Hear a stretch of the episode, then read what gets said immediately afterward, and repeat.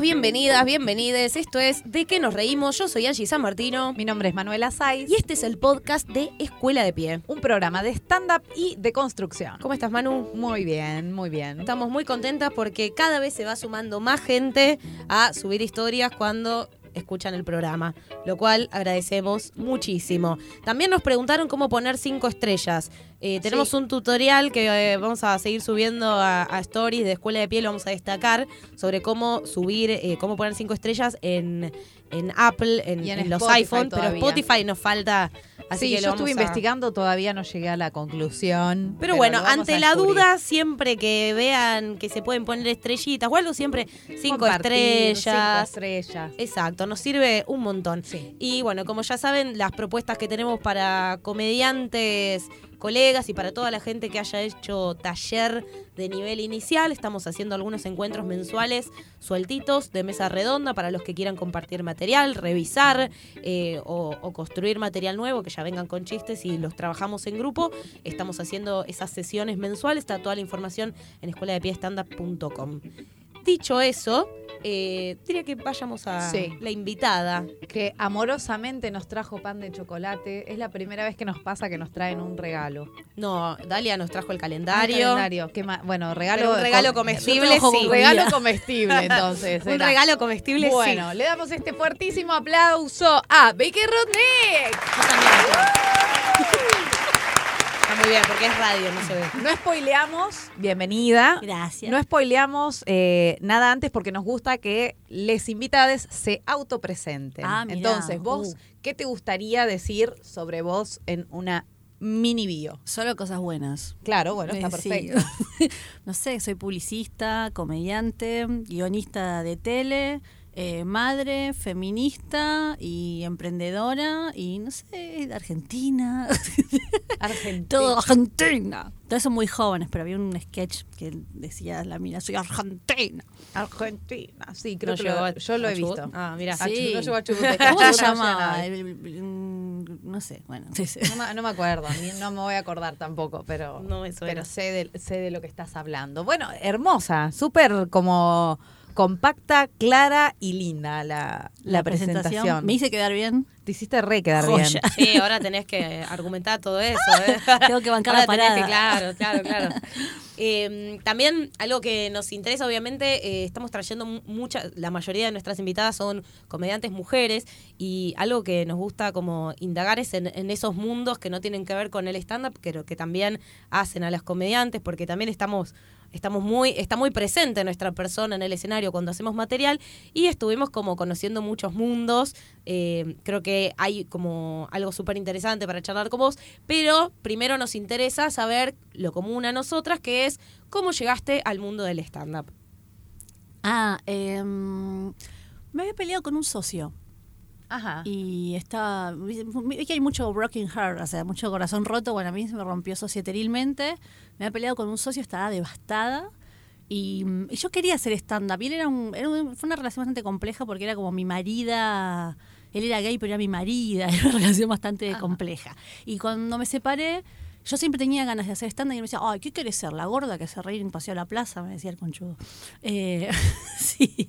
Con la impunidad. Sí, y mm, nada, y, y- y empecé a hacer, fui con Pablo Molinari, busqué, eh, Ah, ¿con googleé, Pablito? sí, googleé y como yo también tengo mi costado muy nerda, me gustó lo- la información que daba en la página, me pareció como muy certera, concreta, muy nerd me pareció, dije, ah, esta sí, acá me gusta. Y fui y mm, nada, no entendía nada. no quería ir a la muestra, le dije, no, o sea, vas a quedar mal, no quería ir.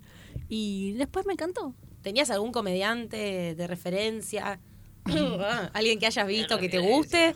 No. O Había visto, pero no sabía los nombres. Eh, lo que yo sé- lo que me bueno, Malena. Malena, por ejemplo, sí, Malena. ¿Malena. Pichot? Sí, Malena. O- ah, Malena Pichot. Malena Ginsburg. Ah, perdón, perdón. no, Malena Pichot, sí. Eh, sí, Malena y los comediantes, capaz que de Amy Schumer, o sea, me volvía loca, sí. Eh, mujeres, mucho. No conocía a Louis C.K. ni nada, eh, con perdón de la palabra. Y nada, me- me- siempre, igual siempre sentí que tenía algo para decir. O sea, siempre tuve la sensación poderosa de que tenía algo para transmitir de- desde mi cosmovisión y tenía muchas ganas de contarla. Entonces, eh, me- eh, eso me motivó a ir al stand-up. Y después encontré el tema de la risa y todo lo que encontré en stand que le amo, mal. Pero el, la primera motivación fue esa. ¿Cómo era tu primera rutina? Y Eh, hay se- una, re- de hay una sexo diferencia. hablaba mucho, o sea, sigo hablando mucho de sexo, pero más. Pero- y creo que era muy sexista. Muy, hoy me doy cuenta, de bueno, eh, había escuchado algo que hablaba con otra persona, y no quiero spoilear. eh, Es del episodio anterior. episodio anterior que escuchaba. Y sí, eh, por ejemplo, yo me doy cuenta que era muy sexista. O sea, me paraba, quizás uso partecitas de ese mismo material, pero me doy cuenta que me paraba en un lugar eh, de juzgar al varón solamente. ¿No? Y no, ahora no, ya no me siento cómoda como ahí. Entonces es como me doy cuenta que era muy sexista. Muy división de aguas, como los hombres esto, Claro. las mujeres. Sí, no, no, las mujeres esto no era con- todo contra el chavo. Ah, con toda, contra el tipo. Eh, Era súper feminista, de hecho es, sigo teniendo pedacitos, pero es como, bueno, pararse a, bueno, esto, esto, esto, lo otro. También pasó que eh, un amigo que tenía un show me dijo, mira, es un show que habla sobre la sexualidad, me dice, ¿por qué no haces la parte? Entonces, bueno, también por eso quedó medio cinado a eso, fue circunstancial. Y de ahora después empecé a, a agregar de todo. ¿Y cómo seguiste actuando? Porque, ¿Cómo llegaste de no quiero hacer la muestra a seguir subiéndote al escenario? Hice la muestra, después un día me, me- me llamaron mis compañeros y me dijeron, mirá, Pablo nos da una fecha para hacer. Hicimos la fecha y después, no sé, después actué otra vez, me vio un, chico, un comediante, y me dijo, ¿no querés venir a actuar con nosotros? Y después me empezaron a llamar, llamar, llamar, llamar, llamar, llamar, a invitarme y me gustó. O sea, me la empecé a pasar bien y me empecé a, a- divertir, a divertir. Como cuando no me divierto me agarra crisis con la comedia. Eh, pero a divertirme, digo, esto qué divertido. Y a fracasar, que eso me encantó. Yo soy publicista, estoy criada, formateada, tengo la deformación profesional del exitismo. Porque la publicidad es, el, objetivos, eh, ROI, o sea, retorno de inversiones, éxito, éxito, éxito. Y cuando yo vi que en algo se podía fracasar y que no se caía el mundo, fue como, ¿qué? Esto es hermoso. y me pareció una metáfora y una enseñanza hermosa para la vida. Y empecé a disfrutar muchísimo el fracaso. Muy interesante, porque algo que decimos siempre en, en las clases, sobre todo cuando arrancamos talleres iniciales, avisamos a los chicos que hacer stand-up, hacer comedia es aprender a fracasar, que no es poco. no. porque cuando uno lo, lo- lo empieza a pensar un poquito más, eh, el hecho de, de- de tener al fracaso como, como algo terrible también deviene en un montón de otras decisiones y el hecho de que el fracaso sea algo circunstancial también deviene en un montón de que es otras parte de, decisiones. no que es parte de una construcción una psicóloga que tuve que es brillante eh, me, me explicaba que la lógica del éxito y el fracaso tiene algo de fálico porque sube y baja entonces que hay que romper esa lógica y tratar de pensarse de manera horizontal de hacer un camino horizontal y me, me sirvió muchísimo esa, esa construcción de pensamiento, salir de ahí. Porque justamente es un, es un, vivimos en una sociedad patriarcal, es una lógica fálica. Muy Wow. interesante. Sí. Ah, necesito No, que lo vuelva a me- explicar. Claro, me quedé, me quedé como pensando y me pareció como súper interesante. Y en, en el mundo de, de la publicidad, vos igual seguís laburando Sí. con lo que tiene que ver con el mundo de la publicidad, pero antes, ¿en qué, en qué áreas trabajabas o cómo era eso?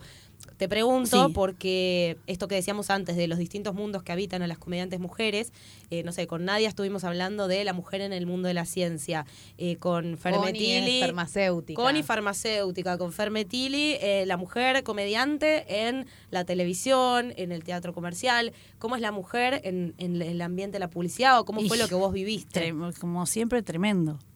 La policía es hiper machista, todos varones. Eh, yo, yo igual soy outsider, eh, o sea, siempre hice el camino por colectora, entonces le- lateral. Yo salí de la, de la facultad y me puse en mi propia agencia y tuve la suerte, o la suerte y la capacidad eh, de que me vaya bien, me fue muy bien por suerte. Y trabajé con agencias como aliándome o me pedían trabajos en particular, uy, perdón, eh, pa- trabajos en particular y ahí los pude conocer y vivir. y muy, muy, muy machista, pero allá a niveles eh, estratosféricos directamente. O sea, una agencia con la que sí trabajé un tiempo, me decían, yo, yo quería hacer creatividad, o sea, soy absolutamente un ser creativo, y ellos me decían, no, vos creativa no. Me decían, vos sos muy buena vendiendo, vos vendés, ponete un escote, vos anda a vender, te lo juro que me decían eso. Y en un punto me lo hicieron, me lo hicieron creer en por un ratito. Y yo tenía un cliente que yo le manejaba el marketing, pero yo hacía marketing más que nada al principio, no creatividad, y lo llevo a ello. Esto fue hermoso. Que esa persona, Pablo se llama, fue como un. me ayudó mucho. Eh, los llevo a los chicos de la agencia de creatividad Entonces empiezan a decir ideas y en un momento todo soberbio y chongo cuenta él, no, porque yo, uy, perdón, estoy de golpear, cuenta su idea y el tipo, el, el dueño de la empresa, Pablo, se parece, pero si esa idea me la había contado Vicky, pero Vicky es un genio, bueno, bueno, chau, los y cuando se fueron me dijo, yo te quiero contratar a vos, me dijo, vos sos creativa. Y la verdad que me dio un empujonazo. Eh, por eso, eh, capaz que es muy polémico, un- unpopular opinion lo que voy a decir, creo que... eh, Muy al- de marketing, Vicky, Sí, que va usando de términos Sí. de outsider. así como, o sea, creo que el varón eh, está fuera del agua. O sea, lamentablemente las mujeres estamos adentro del agua, el machismo, ellos están afuera del agua. Entonces creo que es importante que ellos, el tipo que puede ser el verdadero aliado, o sea, no ni- ya la palabra aliado me da asquete directamente. O sea, ya el, el tipo que te puede alcanzar la mano y sacarte de ahí, me parece que está buenísimo ese lugar. Me parece que es un lugar, eh, yo lo veo así, ¿eh? Vicky Rudnick. O sea, un lugar de, de propósito, de motivación para el varón. Es decir, che, yo puedo ser ese varón que, ¿no? Que, o sea, no es el machito salvador, pero yo puedo ser el varón que, que Sí, tire. re- reconocer el lugar de poder y hacer algo desde el poder, digamos. Eso, eso. Eh, porque veo eso, ¿no? Cuando miro para atrás mi historia, digo, bueno, sí, el, el que me hizo esto, el que hizo aquello, pero pará, este me, me, me ayudó a me puso un martillito en el techo de cristal, este. ¿No? Me golpeó un poquito el techo de cristal, esto de, de- ¿no? De, de lo, para los que no saben, para los que nos están escuchando, que es este techo invisible, laboral, que no nos deja crecer, eh, hasta, y me rompió mi techo mental porque yo eh, soy una persona que me criaron, eh, por suerte también, con mucha seguridad, con mucho amor y todo, y así todo, mirá las inseguridades, de que me decían, no, no, vos no, y no era para mí, y era recontra para mí. Y este me dijo, ¿cómo? ¿Qué haces? Entonces me parece que está buenísimo también ese lugar como de motivación para el varón, pienso yo, no sé, en, este, en esta búsqueda que estamos todos tan perdidos también en un punto con el feminismo, y el varón también, y todos tenemos un mambo, entonces es como, bueno, porque nos estamos deconstruyendo, nos estamos desarmando. Entonces, como nos estamos desarmando y aprendiendo, no está la verdad todavía. Claro. Entonces, en esa búsqueda de la verdad, es decir, me pareció un lugar bello. Yo siempre busco el camino positivo, el, ¿no? el refuerzo positivo. Qué lindo ese lugar. Incluso lo pienso porque tengo un hijo varón. Claro, y eso te iba a preguntar, Sí. ¿cómo lo vivís con tus hijes esta Sí. situación? Eh, muy bien. Muy bien porque ya están, ya están construidos así, ellos están con... Y, y vamos... Ya están construidos, deconstruidos. Claro, ya están construidos, desconstruidos. Y hay una cosa, y nos vamos también desarmando y armando todo el tiempo en la familia. Porque, por ejemplo, yo los crié, mm, o sea, ser heterono- heteronormados, y me decepcionaron, me salieron súper héteros, o sea, desagradecidos. Me encanta porque todo lo contrario. Ni uno va a ser gay. Ni uno, ni uno. No, el otro día Milo, mi nene tenía una foto del de celular de Freddie Mercury en una, posición súper así sensual. Y le decimos, bueno, basta, Milo, o sea, basta, sos re gay. Y dice, sí, me re gustan las tetas. Y es como, bueno, está bien. no, Milo. Eh, pero como que, y Miranda es súper, eh, eh, tiene todo la- el aspecto de la feminidad, tiene una cosa muy fuerte con la feminidad. Y le encanta la, la ropa de, de Sara, que tiene una línea como de ropa antigua, que parece de ropa de mu- mujeres y nenas de los 50, que Sí. dices, ¿qué? Y ella fuertísimo tiene con eso. Y no lo, no, o sea, no, no ni está- pero lo eligió. Entonces a mí me parece que está buenísimo. Cuando eligen es como, bueno, dale. Excepto que elijan ser, ¿no? O sea, asesinos, pero Claro. cuando dentro de la paleta de las posiciones, cuando eligen cosas como, bueno, dale, aunque sea la antípoda de lo que yo te dije, yo creo que se van a hacer contadores para cagarme bien la Ah. vida. Contadores católicos. Sí, contadores y abogados pro vida. ¿Has recibido eh, juicios eh, o bardeo por cómo crías a tus hijos? Y eh, me, me llevó a agarrar ataques de pánico y, y cambiarme el nombre en todas las redes. ¿Eso responde a Claro, tu eso pregunta? también, porque tienen eh, eh, visibilidad mediática también. Sí. Eso podemos contar un sí, poquito. Sí, sí, eh, cuando, En el 2013 subí un video de mi hija diciendo que las princesas de Disney eh, son boludas. Yo lo subí a mi Facebook y ahí se compartió 10.000 veces, que en ese momento, en el 2013, como Un montón. Sí. Yo no usaba Twitter. Yo no entendía las redes, hacía porque no sabía lo que, lo que significaban del todo. ¿sí? Trabajaba en publicidad, pero no entendía del todo. De hecho, cuando tuve un montón de gente puteándome, yo pensaba que tenía una turba enardecida con En la puerta antorchas en la puerta, literal. O sea, literal. Eh, 1984. Mal, todo de pero me comí la, la flayada. Por eso soy paranoica. Hola, soy Hola. Vicky soy paranoica. Eh, y, mm, y sí, y después un amigo que tiene una fundación me dice, Vicky, ¿no lo subís a YouTube que yo lo quiero pasar en la fundación? Ya lo que es la vida, casualidad. Ay, bueno, dale, porque no lo puedo sacar de tu Facebook. Lo subí y a la noche me dicen, che, están todos los noticieros, tu nena, ¿qué pasó? Ah, tremendo. Sí.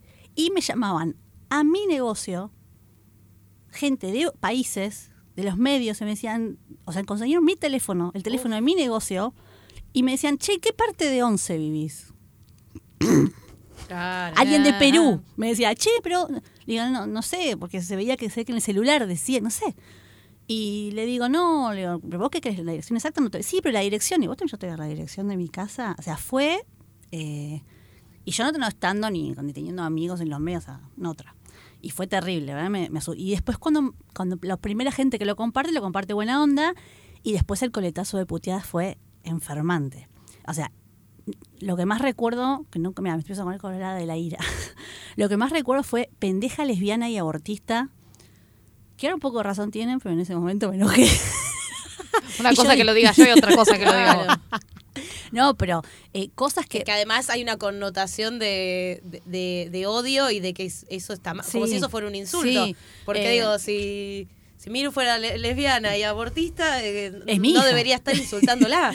Ahí No. sí es tuyo. Sí, ahí sí, digo, esta es, esta es mi nena. No, y, y después había gente que decía, quiero que la prendan fuego, eh, nadie se la va a coger esa nena, eh, quiero que alguien la tire al río. Ay, cosas me- que... Claro, bueno, muy heavy sí. y ni siquiera era dirigido Siete a años. No, no. Y además Bueno. otra cosa que pasó era todo el mundo. La madre seguro que pesa 150 kilos, no se la coge nadie, hija de puta, la madre, la madre, la madre, la madre. Hasta para lo bueno, que en un momento me llamaron de una radio feminista, que fue la única que atendí en ese momento, y me dice, queríamos hablar con vos. Y yo le dije, che, pero no quiero hablar con el padre, le digo, porque acá nos estamos peleando, bien se lo dijo. Le digo, porque una nena alzó la voz y solo piensan que viene de la mamá, para bien o para mal. Y, y es una nena que tiene las dos cosas. O sea, me- era la condena con la madre todo el tiempo. La madre hija de puta, la madre lesbiana. O sea, de hecho yo estaba haciendo con un pibe y decía, boludo, están miles de personas diciendo que me archas mal. O sea, hace algo porque todo el mundo está diciendo que soy una mal cogida. es un buen momento para que empieces a agachar bien. No, no, lo hacía muy bien, lo hacía muy bien. Era muy injusto el reclamo, pero no, increíble, la verdad fue, fue muy feo, muy feo. Y ahora yo ya entendí. En ese momento fue muy feo para mí, me cambié el nombre porque me agregaba a la gente. y, eh, de hecho, quedé muy traumada por eso, mucha terapia, me quedé muy traumada. Es que es un tema todo lo de la Y exposición. Miru cómo lo vivió. Ah, Miro se caga de risa. Miro decía, pero dale el tele, dale la dirección que yo quiero ser Miley Cyrus, me decía. Ay, mi La amo. A mí le chupa un huevo todo mal, zarpado, por suerte, esa es mi hija. Voy a agregar en la descripción del programa, vamos a poner el video para que sepan de qué qué estamos, estamos hablando, hablando? Sí. porque además el video es súper interesante y es una nena hablando desde otra mirada sobre las princesas, pero no es una cosa que vos decís, eh, no sé, algo muy ni violento, ni No. algo que vos digas, por, no hay nada que justifique el bardeo, pero digo, ¿cómo molestan las ideas distintas? Porque... Claro, está tirando abajo una nena Que ni siquiera toda es- una construcción muy Sí, heavy. Pero ni siquiera es desde el lugar de, eh, ay, hay que matar a las princesas, sino de, No, no, che, loco, la observación de decir, siempre la princesa es la que necesita que la rescaten, siempre la princesa es la que no puede sola. Eh, es simplemente cuestionar, ni siquiera es que está siendo incendiaria de alguna manera o violenta, cero. Sí, la segunda crítica más grande era que estaba guionada, que eso me, eso me impresionó muchísimo. Porque digo, qué loco que la gente no puede, no confía en sus hijos. Eh, decían, no, mi hijo jamás diría, y no sé, porque nunca lo escuchaste, nunca le diste la oportunidad, no, no lo cultivaste, lo pusiste frente a la televisión, qué sé yo. o no capaz sé. que le estás guionando que tiene que, que ser un pensar. pelo. Es que en realidad, lo que también mi defensa es esta. Todos, me dicen, la está adoctrinando. me dicen. A mí siempre me dicen que los adoctrino a mis hijos. Pero es cierto, sí, todos adoctrinan. Vos no puedes no darle una estructura. De hecho, si vos no le das una estructura, tu hijo sale psicótico. Así que sí, sí. Y si no, otro lo adoctrina con otra cosa y lo hace católico. Sí, pero claro, tal o otro cual, lo pone en la tele. hay en todos no, le lados. podés, no le podés no darle la mínima estructura, porque si no es psicótico. O sea que sí, obvio, dale que va. Ahí. De acá de pechito te la paro. Vos sí, ¿cuántos más? Pero no, en su momento fue muy, muy feo. Y lo que más me impactó, esto que decías vos, lo que más me impactó fue la revista Olala en, la- en las Ah, redes. las mujeres fue una cosa, la violencia, ay sí, contra, contra la nena y contra mí, que no me conocen, pero ahí me, me acuerdo y me da angustia. Fue terrible, terrible, que ahí sí se ve que le sintieron, no sé, después lo analicé, esta gente se ha sentido muy tocada para que se ponga con esta virulencia, porque fue terrible, fue las mujeres de la revista Olala enloquecieron. ¿Y desde qué ángulo se compartía en la revista? Eh, Como, ah, una este es nena el viral. dijo, sí, una nena dijo, o sea, había lugares que, que es bien. La revista salió a, llegar- salió a salir en la revista Forbes la Tremendo. noticia Wow. de, de Miranda. Eh, me escribió gente de Japón, de- me pasó cosas muy lindas también. Eh, gente, unos mexicanos que vivían en Japón que me hicieron llorar, que me contó que el, que el- el esposo fue y le dijo, yo me di cuenta que no te dejo trabajar. Eh, Uh. no, me hicieron Me de llorar. Eh, Sí, y vi esto y, y- y- o mamás que me decían, yo me doy cuenta de lo que le estoy, los cuentos que le estoy leyendo, yo todos los días ahora le voy a leer otra cosa. Eh, y esas cosas dije, hey, valía la pena comerme toda la happy que me estaba comiendo. Terrible por esto. O sea, fue, fue como que no todo tiene su lado bello. Fue muy duro, muy horrible. Yo no sé si alguien, yo creo que nada más que la gente que, que, mm, que la atacaron la pasó tan mal con un viral. Porque yo creo que tengo muchos amigos que se viralizaron cosas y no llegaron a que la pasen tan mal como la pasamos nosotras. Y creo que, de cuando se le viralizó un video a mi nene, que está bien, no, no, no tuvo el mismo alcance que el de la nena, pero no nos atacaron. Claro. Y yo creo que en gran parte porque es un varón. O sea, creo Sí. que nos habrán puteado 5 o 10 personas. Que yo estaba contenta, pero también un poco hasta decepcionada, como diciendo, ah, ah, no putean, ¿qué pasa? Sí, y además cuando se comparte algo y no putean, tampoco dicen, uy, qué bien la madre, como... No, jamás. Digo, no estaba como la contracara No, no, de sí, eso. sí, la, parte buena sí, sí, un montón de gente bancó. Yo creo que también la sociedad cambió. De 2013 obvio. a 2018, eso también me doy cuenta. Hoy en día nadie diría tan livianamente que la prendan fuego a esta nena.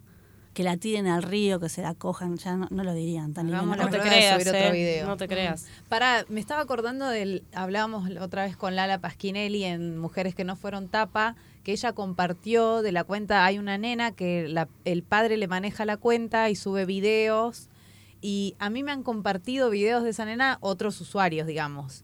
Eh, pero no sé, había un video que decía, estoy re gorda, nadie me va a querer así, porque estoy re fea, todo me queda horrible. Y el Uh. padre diciendo que le maneja la cuenta. Sí. Y después cuando ella compartió, o sea, le, le bardearon tanto el posteo que tuvo que bajarlo y, bueno, se- como que la cuenta la pusieron privada. Sí. Pero digo, o sea, como pensando en esto, en a quién se ataca y por qué. O sea, atacar una cuenta que está como revisando un contenido que quizás Ah, pero si si es no por está atacar, bueno. yo les propongo a todos los que usan las redes y se ponen mal este ejercicio. Entra a todas las páginas de las revistas, o sea, todas las, las páginas Instagram de las revistas, miralas abajo de todas las fotos, vas a que putean. Es la imaginación al poder, o sea, pute- es el mayo francés de la hija putés. o sea, putean todo, o sea, es o sea, ponen un programa de cabra y ponen un helecho, helecho hijo de puta, cuca, seguro que es verde, pro aborto, hijo de remil putas, ah, claro, ese helecho en realidad se está cogiendo al productor decir, ah, bueno, esto no es conmigo, esto no es personal, esta gente tiene una virulencia, lo, preocupante es a nivel macro, es decir, qué imbecilidad conjunta con, mal, con maldad que hay, peligrosa. Claro. Porque que- tiene consecuencias después. Sí. No es que queda solamente en las redes. Digo, si a vos te generaba también, te generaba, te generó angustia, ponerle esta situación en particular, te generó angustia, te generaba miedo también por los chicos, no sé, te llaman de todos lados, te genera eh, paranoia, digo, también tiene como consecuencias en la vida real. Todas estas cosas que parece que están en las redes, que la gente que es se que anima. las redes no son, no son eh, nada inocentes. Las redes no tienen nada de nada, pero absolutamente nada de inocente. O sea, de hecho, son nuestra personalidad virtual. Yo lo hago cuando me, me contrata un cliente y lo primero que le explico es esto. Si es un negocio, le digo, esto es una sucursal eh, virtual de tu negocio, es una persona, le digo, esto es tu personalidad virtual. Entonces es tu personalidad virtual y con todo lo que eso significa, todo lo que vos mostrás, todo lo que la palabra escrita tiene, no tiene otro peso porque queda escrita. Cuando alguien te comenta algo y deben interactuar, toda esa visibilidad tiene, tiene, tiene otro peso que otro, otro tipo de palabras y no son nada inocentes. Hay gente que se suicidó. O sea, a ver, en Twitter, en, Egipto bajaron un gobierno por, por las redes sociales. Las redes sociales es, hoy en día son el poder mueven la vara del poder. Porque al fin y al cabo todo se resume a llegar a eso. ¿No? O sea, un momento vi a. Que me un poco el chori, pero un momento vi a Hillary, que estaba con las Kardashians, y dije, claro, o sea, esta mina puede ser la frivolidad en sí misma, pero el poder que significa, la llegada que tiene, ¿no es cierto? Hace que Sí. después, justamente, el, el poder acude a ella. Entonces, toda la visibilidad, todo lo que decís, y de los dos lados, de los lados de uno, que se está exponiendo y está diciendo y está comunicando, tiene una gran responsabilidad como el hombre araña, y, y los que, y los que te hablan y los que te dicen, también hay que pensar, incluso ponerle a veces me pasa que tengo amigas que me, me, me critican algo que yo puse en, en Twitter, "Che, pero a mí no me parece. Y yo, ¿por qué me lo dice acá? ¿No ve que me van a salir 400 personas? O sea, decímelo por privado. Tiene un, un peso grande la palabra en, en Internet. Y, y justamente estás sumamente vulnerable. Estás muy vulnerable. Es, es, el- es un nivel de exposición muy grande. Y sacando, por ejemplo, esto es como en el ámbito de la exposición eh, de lo que tiene que ver con lo virtual traducido a la vida real, por ejemplo. Vamos a decirle vida sí. real, ¿no? Eh, ¿Qué pasó con tu entorno? Digo, ¿te pasó que por ahí, no sé, cuando se viralizó este video o con los contenidos que vos subís, con el material de stand-up? Porque también hay un paralelismo entre esto que decís de la persona virtual, Sí. que sos vos con tus ideas en internet. En el stand-up pasa básicamente eso. Sos vos con tus ideas, quizás alguna parte un poco más exacerbada que otra, arriba de un escenario, pero seguís siendo vos. ¿Qué te pasó con tu entorno? Eh, ¿Bancaron, no bancaron? ¿Te alejaste de personas? ¿No?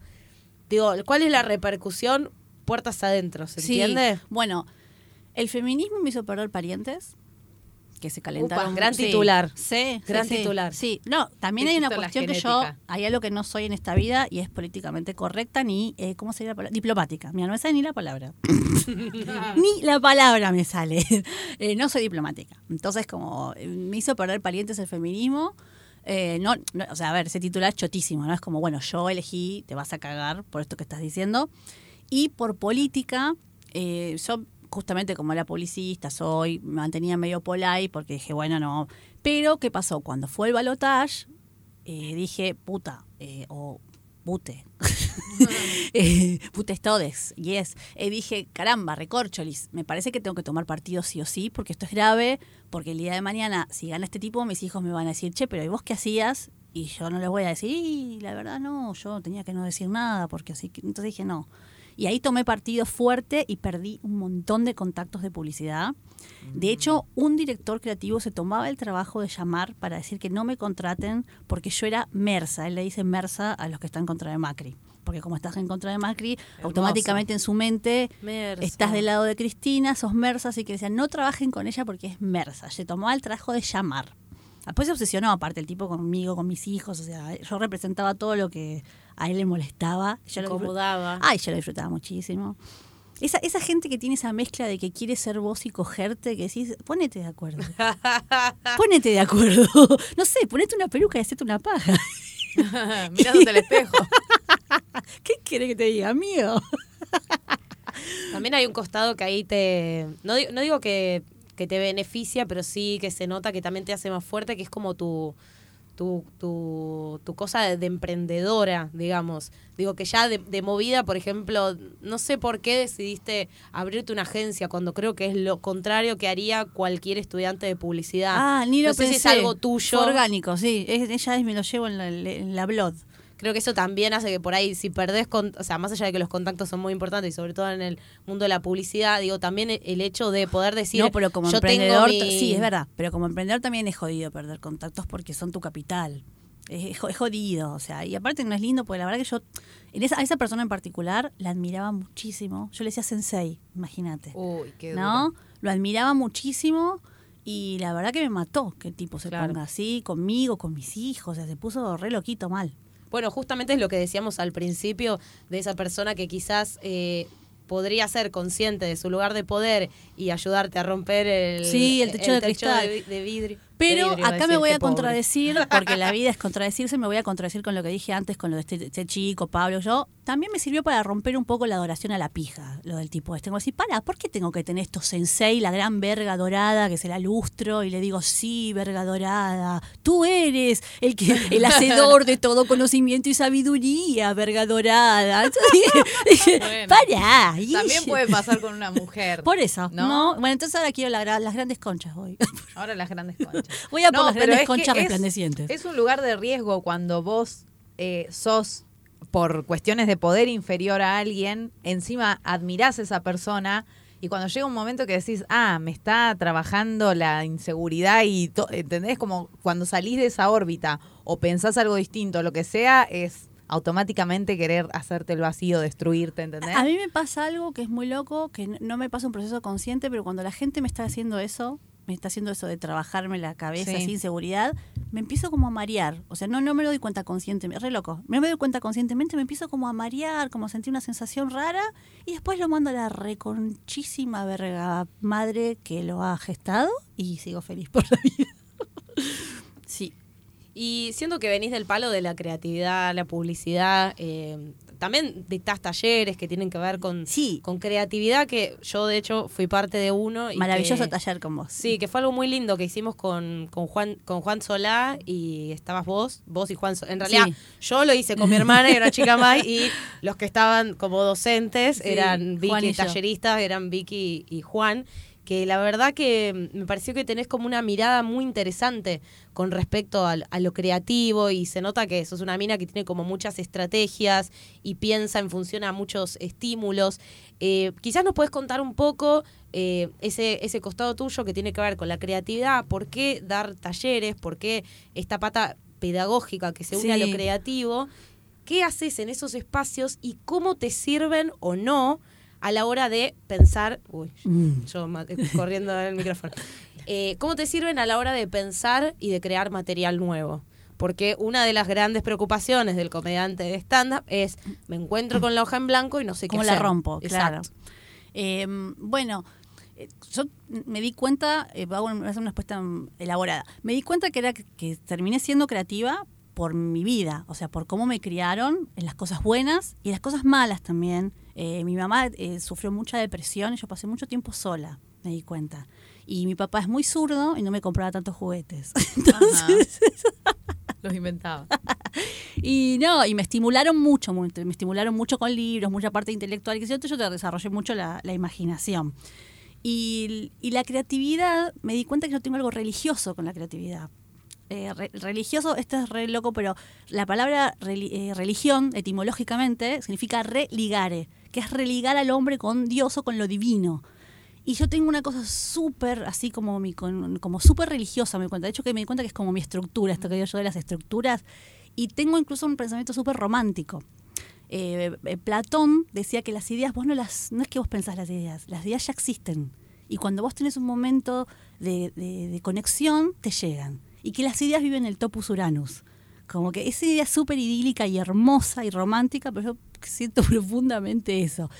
Y cuando eh, empecé a dar talleres de, marketing con creatividad, primero empecé a dar, no para vender, pero después empecé a, y cuando Juan me llamó, así surgió, porque Juan me llamó para dar creatividad para literatura. Y ahí tuve que pensar, bueno, a ver cómo, cómo hago para que una persona cree, o sea, cómo un sistema, tuve que yo a ponerme así, bueno, a ver qué, qué es, qué, estímulos, qué cosas pasan. Y, naturalmente pasó que, por ejemplo, me encontré eh, con esto, bueno, que dijiste vos, esto justamente del fracaso, del error. Que digo, claro, me encontré con el errorismo, que es una filosofía que pondera el error. Y les hago hacer estos ejercicios de hacerlo peor. Y en el error empiezan a surgir cosas maravillosas, porque en realidad lo que inte- intenté, y es mi, como mi meta, es lograr que el workshop sea como drogarse. Es decir, siempre que pregunto, ¿para vos qué es lo más que te hace crear el porro, el porro, el SD, porro, el SD? Y digo, bueno, todo el mundo tiene parte, yo no creo que sea así, pero todo el mundo tiene parte de verdad. Entonces digo, bueno, a ver, ¿por qué sí el porro LSD? ¿Qué te hace? Te rompe las estructuras sociales, te desarma, te desinhibe, ¿no? Le puedes echar la culpa a otra cosa Claro, que no sos vos. claro, ¿entendés? Te- No, no te sentís tan cohibido, tan... eh, no. Entonces dije, claro, yo tengo que lograr eso. Tengo que lograr todo ese proceso de, de- de- y el porro también te genera dopamina, un montón de cosas. Entonces, como que en el, en el taller, por ejemplo, vamos atravesando, que es una cosa que surgió en la primera vez que hicimos con Juan, que les pregunté, como era de, de creatividad para literatura, les digo, ¿ustedes creen que alguien leería algo que ustedes hicieran? Y me dicen, no. Y yo, entonces, ¿qué hacen acá? Entonces ahí se me ocurre decir que nadie, que nadie lea o que nadie escuche lo que haces de stand o sea, que nadie consuma lo que vos haces, es como que nadie guste de vos. Y siempre alguien va a gustar de vos. Entonces se- a Juan se le ocurrió, a Juan Solá se le ocurrió ponerle gusta de mí, porfi. Y ahí había que contar, decirle a alguien por qué tendría que gustar de vos, que de hecho Angie son los trabajos más bellos, bellos, hermosos y conmovedores que vi, y honestos, hermosísimos Que nunca lo compartí. No. que salen, no. salen cosas, o sea, realmente como que, el, como que el taller va llevando todo por un proceso que, que nos vayamos como relajando y conectando. Y a mí también me genera mucha gratitud porque, eh, porque esta persona, mira cómo, cómo, cómo está permitiendo, siendo permeable a esto, que me pasó, por ejemplo, en Chile, que di el taller, salió maravilloso, pero hubo dos alumnos que no pude, mm, eran poner 20 personas, que hubo dos alumnos que no pude conectar y que ellos- no querían, o sea... Es re feo cuando pasa eso. ah, te pasa. Y en los Nos talleres pasa nos pasa, esta- viste, de que por ahí estás haciendo un ejercicio o algo de laburo que implica una apertura, una exposición y eh, no todos están listos. Entonces es como que, bueno, hay que aceptar también, Sí, sí, pero... te frustra. De Sí, hecho, es un poco triste, pero también es lindo cuando sí pasa. Porque hay casos en los que vos decís, "Mm, esta persona o le está recostando, viene y se pum, pum, pum, pum, pum, se sobrepone y de repente estalla y es como algo muy, muy lindo de acompañar. Sí, nos pasó, eh, por lo general siempre son cosas positivas las que surgen, pero también al exponerse a este tipo de, de situaciones y, y dar clases y meternos en cuestiones siempre que tienen que ver esto con la creatividad, Oh. que después se liga siempre a lo personal, que siempre tiene que ver con, con lo que uno es, con las historias que uno tiene, aunque no nos demos cuenta, porque no sé, el disparador que tiró Juan, que era Gustavo de mi Porfi, podría haber disparado para cualquier lado y yo que estaba comprometida, la verdad que me llevó a un lugar que no esperaba y que no que no tenía la intención y que salió eso Maravilloso, sí. y que y que creo que tiene que ver con esto de, de que algo vamos a buscar y, y la otra persona como nos da la excusa para decir, bueno, está bien que en este espacio trabajes esto. Nos pasó una vez, eh, la- fue la única vez que creo que nos sentimos no frustradas, pero, No, pero fue una situación pero muy sí fea. una situación fea que... mm, ¿Vas a contar vos? ¿Cuento yo? ¿Querés contarlo vos? Fue con. Sí, fue con una- Sí, era, era lo que quería que digas. Bueno, empiezo a contar, No, rematá, qué linda. rematá vos. Decilo, decilo, decilo. Eh, pasó con una alumna que había arrancado el taller conmigo sola y de repente cuando empezaron los ejercicios teatrales me decía, yo no quiero hacer esto, como que se bloqueaba. Entonces yo le dije, bueno, hablemoslo. Cuando lo hablamos había una cosa de no, porque estoy ahora atravesando algo en terapia. Yo le dije, hay varios ejercicios que, que son así y que implican que nos sobrepongamos porque están todos haciendo el mismo esfuerzo. Digo, si vos no lo haces, también das la excusa para que la actividad se caiga y al ser algo grupal, tenemos que tirar todos para el mismo lado. Dije, yo entiendo que quizás te cueste, pero fíjate si es el momento de hacer el taller. A lo mejor si, te está- si estás atravesando una situación, No es el momento. no es el momento porque se supone que este es un espacio justamente para que sea un paréntesis y vengas a pasarla bien y, y- y no que sufras. Bueno, en ese momento dejó el taller. Al cuatrimestre siguiente se sumó con nosotras de vuelta, ahí sí con las dos. Sí. Y también llegó el primer ejercicio y no, no, No lo, lo quiso, quiso hacer. hacer. Se terminó dando de baja. eh, y nada, seguimos en contacto por las redes, hasta ahí todo bien. Fue la- como la misma charla. O sea, hay algo de, de la otra persona que vos no podés hacer por esa persona. Y, y bueno, y después un día me encontré que había hecho un posteo contando un montón de cosas que tenían que ver con situaciones de abuso que había vivido y yo le comenté que bueno, que como mi, mi pensamiento fue, ajá, era todo esto lo que la tenía retenida, Claro. qué bueno que pudo Era salir. muy heavy, o sea, Claro. era entendible, pero Entonces yo le dije como, bueno, qué bueno, gracias por compartir, como, como alentándola, haciéndole el aguante. empatizando. Eso. Y de repente la respuesta fue como que desde la escuela no le habíamos dado lugar, que la habíamos apartado, que no le habíamos dado espacio a todo lo que le pasaba y, y traté de explicarlo. eh, las dos tratamos. Sí, y de no hecho hubo- también le, le propusimos como que haya una instancia de charla para explicar también por qué nosotras también tenemos un rol de docentes que también tenemos una responsabilidad por sobre el grupo y no somos psicólogas personales, No, por más que, muchas veces se confunde eso. Hay muchas cosas que pasan así que tienen que ver rozando lo psicológico, pero también sería una truchada que nosotras digamos, sí, vení que te hago de psicóloga. No, te puedo cagar la vida, ¿entendés? No, No, es el, no el es el tema que en la pluralidad aparecen este tipo de cosas y las son las vulnerabilidades y las paredes de los otros y es decir, no no no sé, tenía que haber un protocolo de cómo actuar antes uno sabe qué Sí. hacer, Clara, es muy difícil. Y en esos casos, ¿qué, qué, qué haces vos cuando Esto fue la primera que vez estas que dos me- personas que- que, no conectaron? Estas dos Sí. personas ¿Qué, qué chilenas. pensás con respecto a eso? Y yo Es que creo eran pues- chilenos. Ah, no, yo los amo, los chilenos. No, este- uno de los chicos, eh, bueno, la, verdad es esta. Uno de los chicos, va a ser un señor, eh, esta- estaba peleado con un par de personas de ahí. Mm. Entonces no se quería como exponer, evidentemente. Se sentía juzgado, no se sentía cómodo. Había un montón de situaciones que yo no las conocía porque no soy, o sea, era mucha gente del stand-up, siempre rosca. Entonces yo no conocía y resulta que parece que había un montón de situaciones ahí. Y el otro chico era un chico que yo después salí con él, o sea que fue a hacer el workshop porque estábamos ahí medio en una situación y Ah. evidentemente tampoco se quería exponer, estaba tratando de quedar bien, entonces Claro. eh, claro, se ve que no, que no sabía cómo hacer. Entonces, bueno, por eso. Bueno, Eh, pero ahí es como bueno, decís, bueno, hasta acá llega mi trabajo. y lo Diría yo Lucas puedo Upstein hacer. y ahí me lo cogí. Vaya al taller de Vicky. El taller de Vicky Ruth. El taller con final feliz. Se recibe Vicky con un escote, no entendió nada. Lo menos feminista que podía haber. ay, Dios. Bueno. Eh, No, Ah, bueno, que- hicimos, hicimos, Quiero- hicimos terapia con vos en quiero, realidad. Quiero decir algo. Esa experiencia. Me dijiste por qué enseño, porque ustedes creo que también se van a sentir identificadas con esto, o bueno, no sé, es, es mi visión.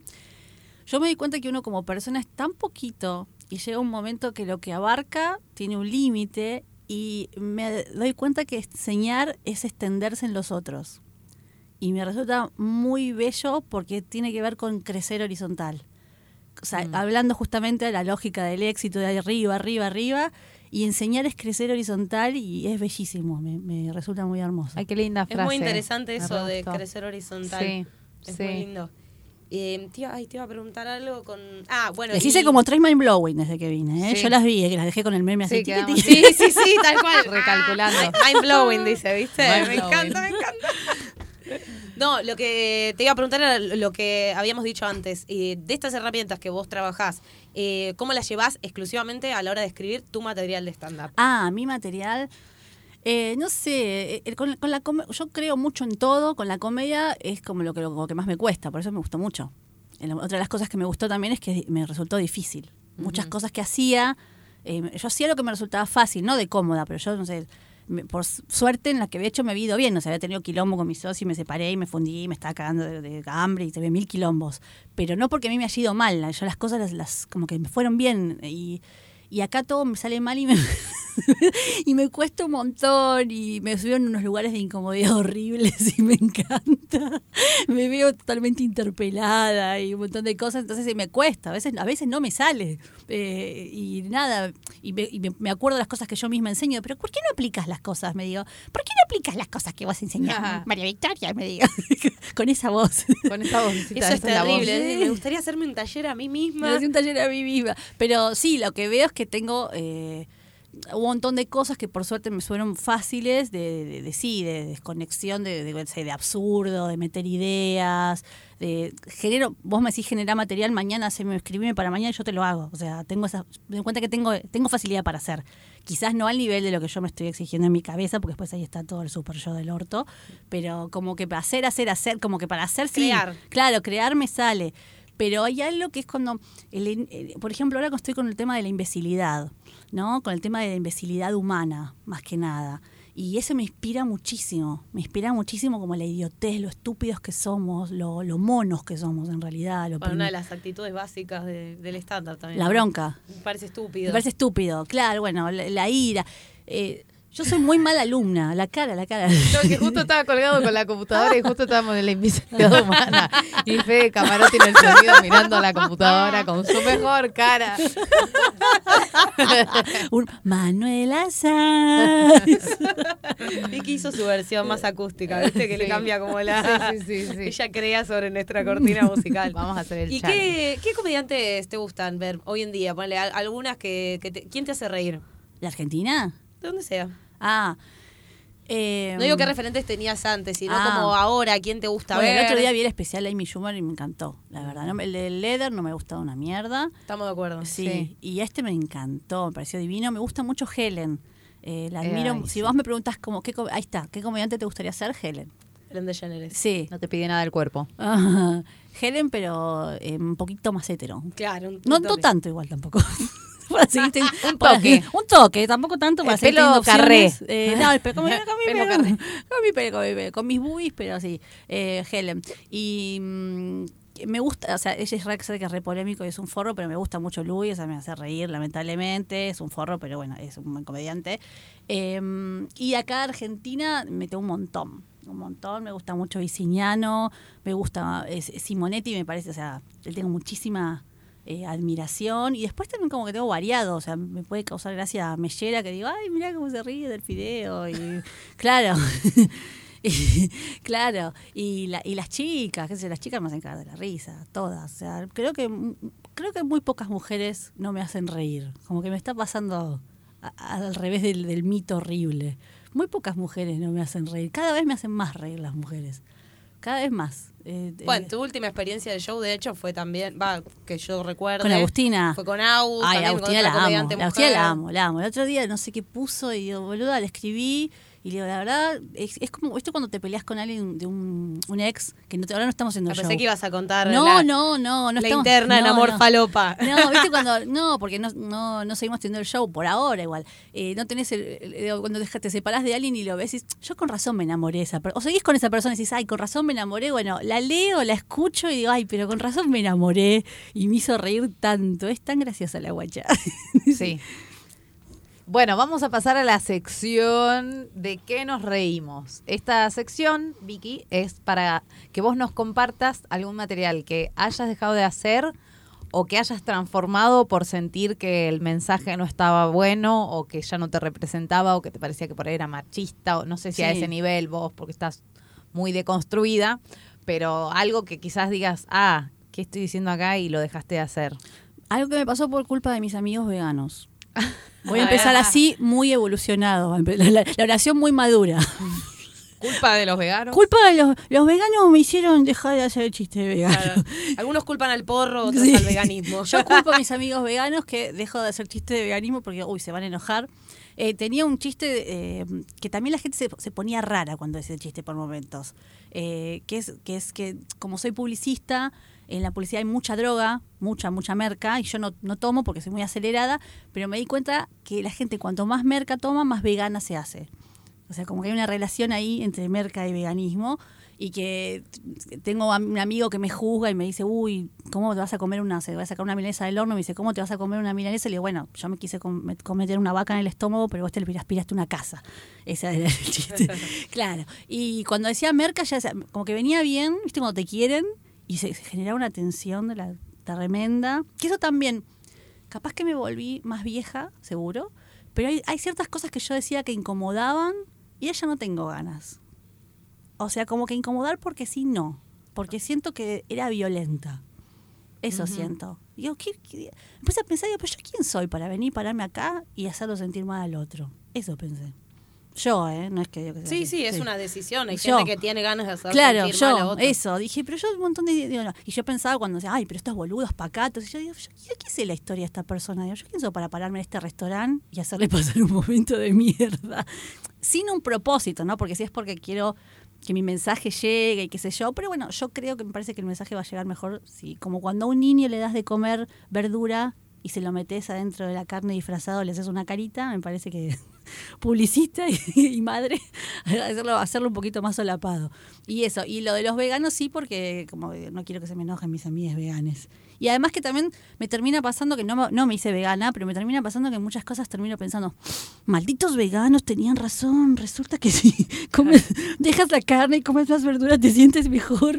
Y siempre pienso, "Mm, malditos veganos. Entonces tengo miedo que un día termine haciéndome vegana, Claro. tengan la razón. Y Tengas que hacer chistes con ah, ah, y todo lo que agitaste con el veganismo, hija de la yuta.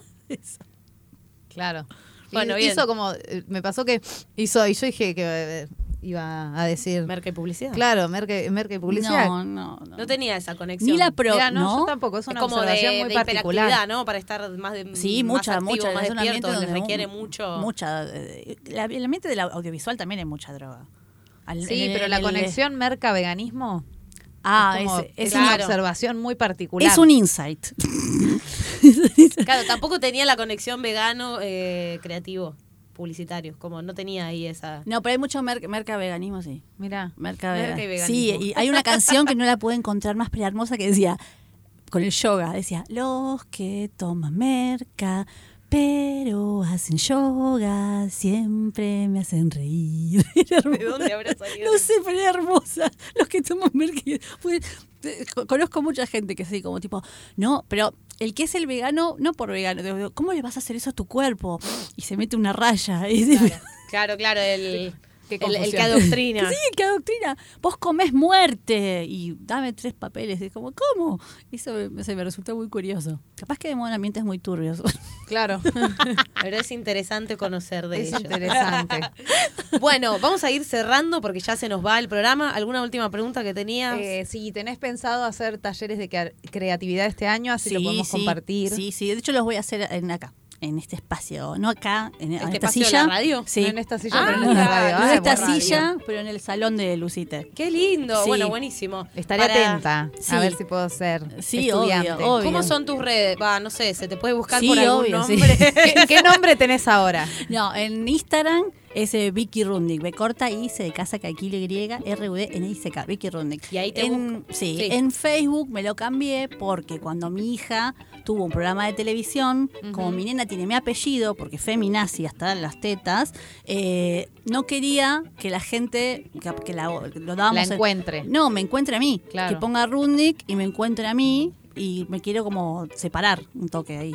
Como para, bueno, ella tiene su público y su carrera. y yo Miru, me mío. tengo que emancipar de vos, ¿sabes? Claro, exactamente, que no me quiero colgar de sus tetitas. Eso es lo que Claro, pasa. está perfecto, está perfecto. Que además lo que canta Miru es, es increíble. ¿La escuchaste cantando alguna vez? Y Milo bailando, te- Sí. No, sí, sí, superdotados. sí. Bueno, artistas, creación. arte, arte, arte. Creo que arte, tiene arte. que ver con la libertad, ¿eh? Qué bueno. Solo- sí, digo que por eso y- lo mismo que lo creativo. Yo creo que todos somos, insisto que soy muy romántica, pero creo que todos somos re creativos, re talentosos, todos somos todos, pero no nos dejan. Es como que ellos se lo- los dejé, los dejé y los, los estimulé y ante, el primera, ante la primera chispita de talento fue, bueno, vamos por ahí. Y darle, darle, darle, y acompañarlo y hacerlo. Y capaz que otro padre, como dicen, no rompa las bolas. O no puede, pobre, ¿no? También está sobrepasado por sí. el laburo. Bueno, para los que tengan como esta cosa de te, te siento que tengo algo para decir o para algo para, para crear y no me animo, bueno, este tipo de talleres, por ejemplo el de Vicky, está bueno tenerlo en cuenta. Yo digo que pueden porque hacer un te dan combo. esas excusas. Hacen mi taller de creatividad, les rompo de toda la cabeza y se van a escuela de pie a decirlo. Claro. Ahí va. Me Yo encanta voy a tener esto. que volver a escuela de pie como alumna, entonces. Hacer taller. Exacto, bueno. reseteo. Bueno, Vicky, muchísimas gracias. La Ah, verdad que súper interesante. Estamos muy contentas de que hayas venido y da para otro más, Mm. como decimos siempre. Así que bueno, serás bienvenida a la próxima. Muchas gracias. Este fue el podcast de Escuela de Pie. eh, lo pueden escuchar en luciteradio.com.ar, donde también pueden dictar talleres como Vicky Rudnick. Eh, los martes a las 9 de la noche salen los programas por anticipado. Se pueden bajar la aplicación. Y nosotras somos escuela de pie standup.com. Muchas gracias y buenas tardes, buenas noches, buenas lo que sean en el momento que nos estén escuchando. Hasta la próxima.